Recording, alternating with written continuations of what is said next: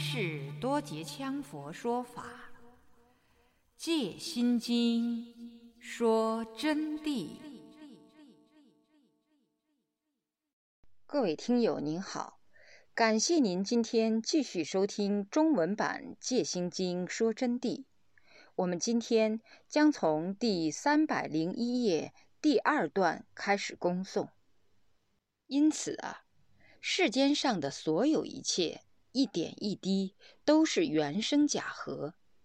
假合为什么叫假合？早就讲了，注入无常、成住坏空的东西都叫假合。凡是注入无常、成住坏空的，因此呢，佛身是虚名，是四大原生假合的，包括舍利佛当年的身体啊，故之于不。因此，就本身不成立的是空幻。由于他具天然自身智慧，在母胎便能借便于母口言辩。舍利佛可真不简单的啊！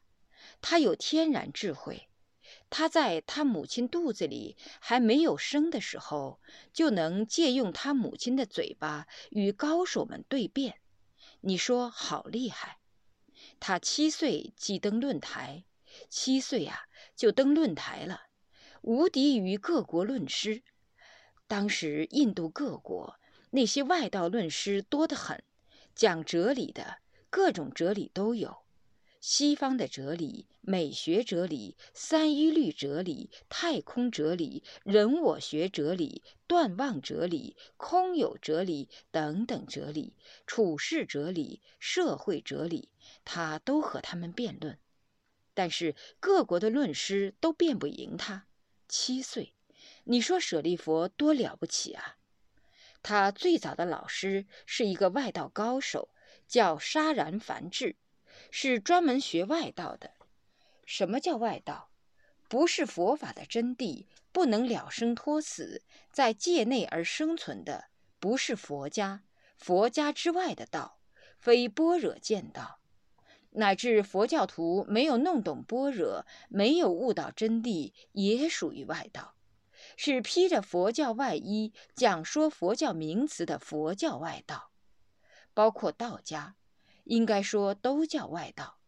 外就是内外，这不是骂人的，这就是说他还没有得到般若的真谛，不能了生脱死，所以暂时搁在这儿外面。就是这么一个意思，是没有入佛的真谛，就叫外道。那么这个杀然犯智死了以后呢，舍利佛就听说了释迦牟尼佛，佛法高深莫测，一切圆融，能真正使人了脱生死，他就去求学于世尊学法。一去听佛说法以后啊，马上就开解心源。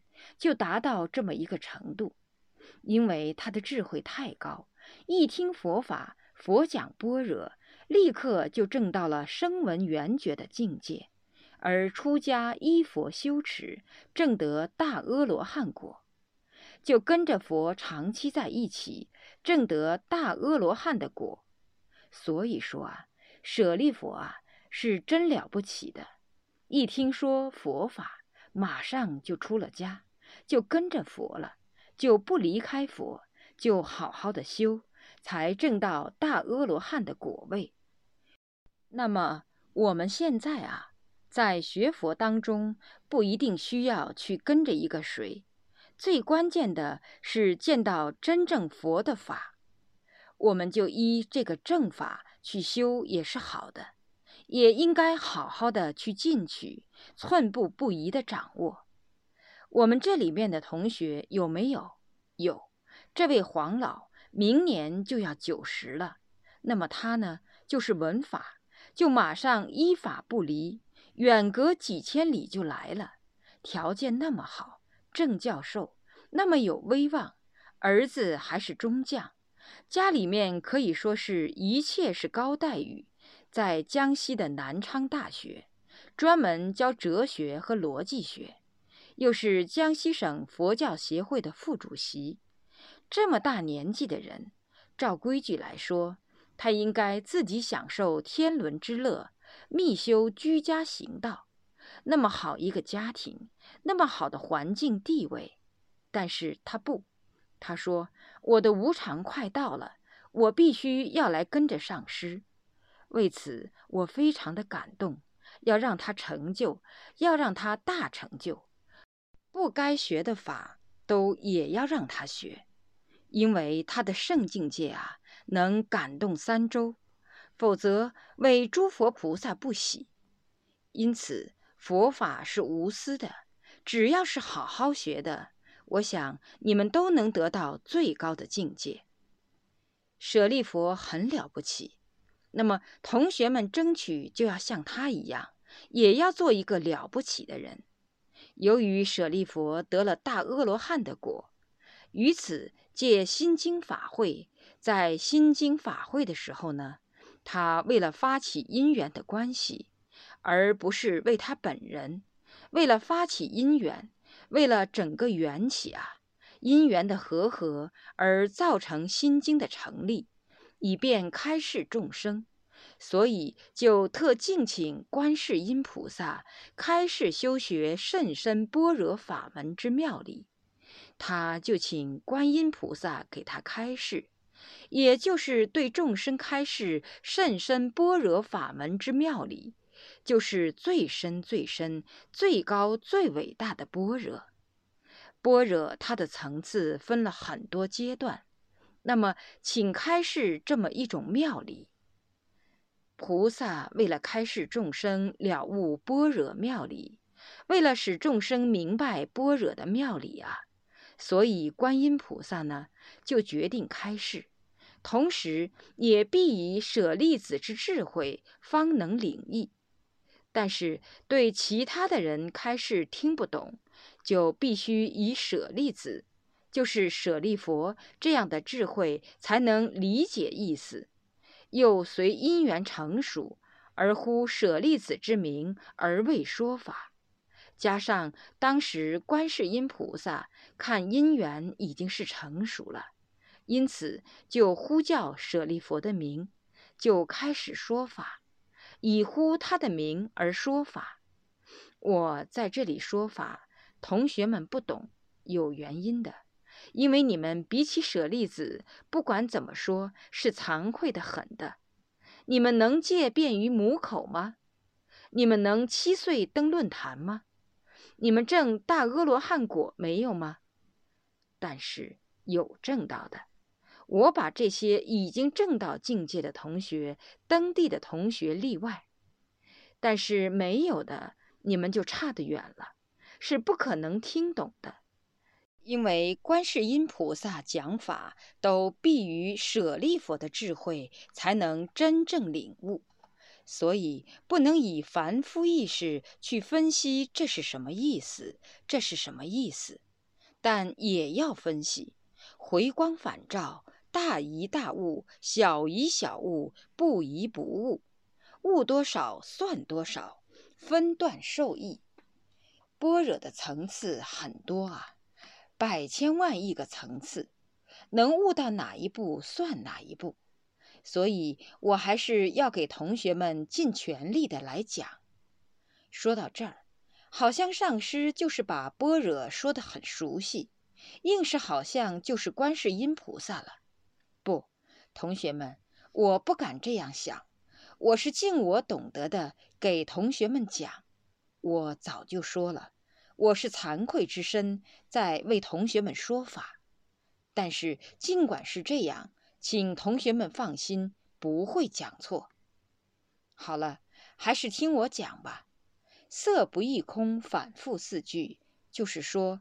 前面的这么几句“色不异空，空不异色，色即是空，空即是色”，就是这么四句，是解释五蕴皆空的意义，主要是解释色受想行识皆空的意义，是为这四句的意义而讲的。五蕴即是色蕴、受蕴、想蕴、行蕴、识蕴，就是这么五蕴。色蕴又是五蕴之首。所谓色者，并非眼所见到的诸色，而是凡能注入无常变坏之一切，包括无表色、统结色色。首先要弄清楚五蕴的色蕴。那么，色蕴到底是一个什么东西？色蕴就是五蕴里头最重要、最重要的一条。只要色蕴一空，其他的蕴自然就空寂了。所谓的色呢，不是我们眼睛见到的颜色，不是我们眼睛所能看到的东西才叫色，而是凡是能注入无常变坏的一切，凡是无常的。有情决定死，无情决定灭的，一切都在无常之中的。昨天晚上为此已经讲得很清楚了，包括你们人都在无常，刹那刹刹刹的无常，本体是不存在的，不断的变化，一切一切只要是在无常的，就叫做色，包括无表色。就是看不到的东西，不能表具体形色的，都叫色蕴；只要能注入无常的，都叫色蕴，全属色摄完。色蕴只要一空以后啊，那么四蕴呢，顺次自亦空了。只要是色蕴空了，四蕴自然而然就会空。关键这个色蕴怎样一个空法，前面也讲了。那么后面的空法跟前面又不同了，它是更高一层次的空法。我们此说空，乃是指般若的真空，即是指如幻之色，原无自性，本体是空。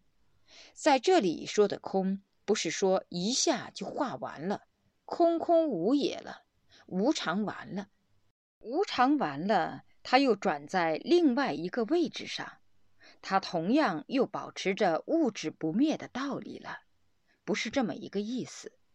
在这里说的空啊，是指的般若的真空。般若真空即是用般若智照而照空的境界，照空的无相之境的空，即是指如幻之色原无自性，就是说。我们所见到的和无表色的东西，一切无常的，是本无自性的，原无自性就是本体，本身就是空的。再提醒注意，不要理解成虚空的空了，也不理解成什么都没有了。那么众生迷真空而取幻有之色，故落于迷，就是众生啊。主要是迷入法性真空所显之幻象，般若智照以后啊，出现幻象色变，就取得幻有的色法，然后就落在这个迷境里头去了。何以故？要落入迷境？由于幻有的诸色，包括无表色等，无常成立于世间轮回之中，那么五蕴不空，就去接收它们。色受想行识六根就去对六尘，所以这样就迷到了，就察见不了真如般若的境界。实际上呢，是色不异于空的，空亦不异于色的。把它说穿了，大家要弄通一个道理：实际上来说，是色是没有离开空的。这里讲的离开的意思，是它不能离开空，分成两回事来说。空呢，也不能离开色的，不能说要把色空了，等一会儿再出现一个空。就是说，色它的本体是空，本体是无常性即空，而不是要抛弃它，然后它才会空。因此，实际上是色不异，不能离开空。空也不能离开色的，如水不异波，波亦不异水，水波体性一味，就相当于水呢就是波，波呢就是水，水动则波生，波停则水明，因此水波体性一味，妄真本是一体，妄即是真，真即是妄。妄即是法性，法性即是妄显。主要是真空妙有的菩提妙道要懂得。那么我在写这个对联的时间，就正说明这个问题：色不异空的，因此是亭桥飞架，波作水，玉池催心。虽然在写风景，我里面的禅机是非常深的。波作水，波实际上就是水，水也就是波，水性一味。这里告诉我们，无常迅速。很快就要死，催动你的心弦，一切都是假的。房子再好，久而久之，十几年后，这说法真谛的房子不是你能看得到的了。你人都不是你自己的。知道你们快快进入无常以后啊，其他的事就要尽量的淡下来，好好的用功修自己的行。色虽是空。但如实原生存在，好好听啊，同学们，否则一下就听不懂了啊。就是说，虽然明白了色是空的，它本体是空的，当体是空的，但它又如实原生那样存在，如幻如泡，如前他婆城，如响如影等等存在，它又是存在的。面前的桌子。它如实原生存在，我刚才已经说了，所以不能说空的来就什么都没有，不能否认它存在。但是实原生都是不可得的，都是幻化的。昨天晚上讲到实原生，均如幻实显，把它说穿了，都是如幻，都要成住坏空，本体本身是空的。但是它是实显的，如幻实显，实在的给你摆在面前，是这么一个含义，乃说明是一非二之色空本体真谛所在，就是说明这个是一不是二，色空本体的真谛，色即是空的本体真谛，色空本体的真谛就是由此而来，因此。不能离开空去说色法，五蕴空是断小乘二仪、菩萨三仪之真谛，亦是诸佛共证之双运智照。一小乘者只知断我于空，将运我异于二边，故造成空我而运不空。这里呀，就是说五蕴空呢。它是断小乘二仪、菩萨三仪的一个真谛。只要你空了五蕴以后，那么小乘的二疑就断掉了，菩萨的三疑断掉了，自显真谛，亦是诸佛共证之双运的智照。就是诸佛菩萨都离不开，必须要空五蕴，这是一个共同的道路。只有如此，才能查照般若。显得真空实相于无着实相之中，达到圆满究竟。这里告诉我们，小乘呢，它首先疑就是断我于空，就只知道把自己断下来，把我执断了，入在死水沉定之中，或者是落入空茫无相之境，借此境而住，故成一障。就不知道眼面前的幻有即是真空的道理，更注入不了妙有显真空的理去，住不进去，更无法入定进去，所以它是属于一种边空境界。小乘就只晓得断我于空，把我空下来，进入人我空，那么将运我异于二边。他把五蕴的蕴界和我呢分开来，说我空了，我忘记了一切，运才能忘记，是这个境界。所以说，同学们啊，我这里明确告诉你们了，你们听了这么几天法，就谨防是将运我异于二边，就是想妄想断完，空完了以后，我才能空，这就是小乘境界。故造成空我而运不空，精神空了，外境实相不空，而运法不空。于此，菩萨告知：诸有色相，自性本空，不待空我，色蕴本空。故知色不异空，空亦不异色。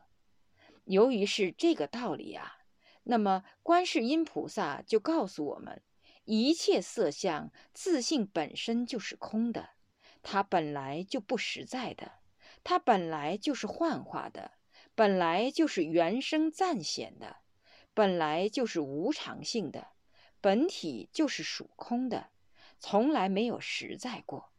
所以说，不带空我的时候，色蕴本身就是空的。不需要我用功去空下来以后，然后色蕴才会空。因此，不带空我是色蕴本空，色蕴本身就是空的，故知色不异空。因此，色不能离开空，空也不能离开色，它们是圆融无碍的。二，小乘行者，敏智消尽。住于偏空涅盘，未空我前，任色实有。那么第二条呢，就是小乘的行者啊，小乘罗汉们啊，他们的智慧肤浅，执着于神通幻境，虽然正得漏尽，但是不能注入无住大涅盘境界，所以住的是偏空涅盘。涅盘即是彻底圆满之意，正德正道彻底圆满。简单给同学们解释啊，不说深了。住于偏空涅盘呢，他们的境界就是未空我前，任色实有。就是说啊，我自己还没有空下来的时候，自己还入不了定的时候，那么这些色、房子、屋基、地面、人、朋友。亲戚所有一切，包括吃饭穿衣，就实实在在的摆在我的面前的。如果你们现在是这种想法，你们就是小乘行者的想法，还谈不上小乘行者，还只能说是想法，连偏空涅盘都还没有住到。因此啊，一定要弄清楚，不能为空我前任色实有。不知色性本空，故立空色方空之见。如是落入色空二边之意，就是小乘行者啊，产生这种境界以后，自然的就不知道色性本身就是空的了，就不知道所有一切色法都是空的了。色法，同学们肯定是非常清楚了，前面已经讲了。凡是一切能进入无常性的，包括无色体，都叫色法。因此呢，就专门立下了空色方空之见，要把色空了，然后才能空下来，产生了这种见解。由于产生这种见解以后，马上就落入了色空二边的分割，就是说，色是色，空是空。把它说穿了，就是说要入定，妄想没有断完之前无法入定。要入定，必须要注入定境，彻底空完忘我之后，那么色才会没有。小乘行者就是这么一种境界。菩萨告知：诸有色性四大假合，本自真空，不待色灭乃空。故知色即是空，空即是色。就是说，这个时候啊，观世音菩萨又告诉同学们了。这下你们不要误会了啊！这个时候，我在告诉同学们，我代表观世音菩萨告诉同学们，观世音菩萨就告诉舍利弗。那么今天同样也就是告诉同学们。诸有色相四大假合，一切色性啊，都是地水火风四大假合的，本自真空。就是说，它本身就是真空道理，应该懂得是不待灭色，不待色灭乃空。不需要把这个色灭完以后才会是空寂，不需要。故知色即是空，空即是色，眼面前的色就是空，同时空就是色。空乱菩萨有三种疑，你们弄清楚啊！空乱菩萨三种疑者，我相信我们这里边也许会有空乱菩萨，有三种疑。当然，大部分是不够资格的，因为毕竟是菩萨了。一疑空异于色相，就是说产生的怀疑疑问，空是异，离开色相的，异于色相的，忘色灭尽方空，要把色忘掉。万念不生了，境就没有了，这个时候才是空。所取者色外空，所取的是色外的空境，而不是就色即空的境界。这里我还要补充一句：有的同学好像认为他就是空乱菩萨，这是非常大的错误。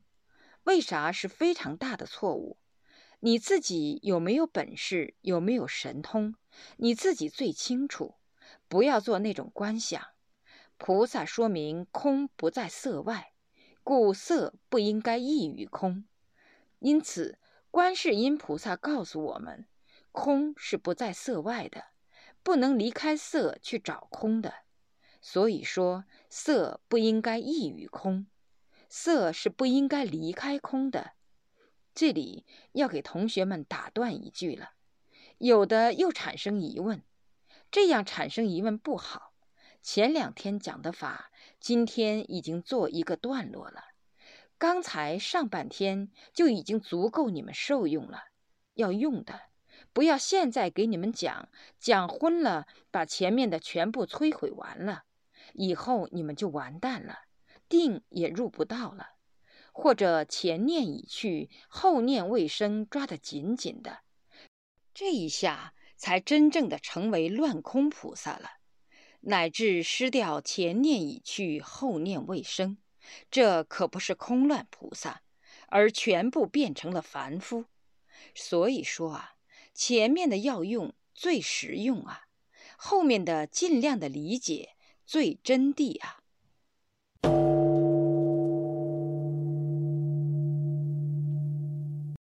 位听友。您刚才收听到的是中文版《戒心经说真谛》，从第三百零一页到第三百零九页的部分内容。感谢您的收听，我们下集再会。若要恭请《戒心经说真谛》经书，请电话联系零二二二八六九五九八。零二二二八六九五九八。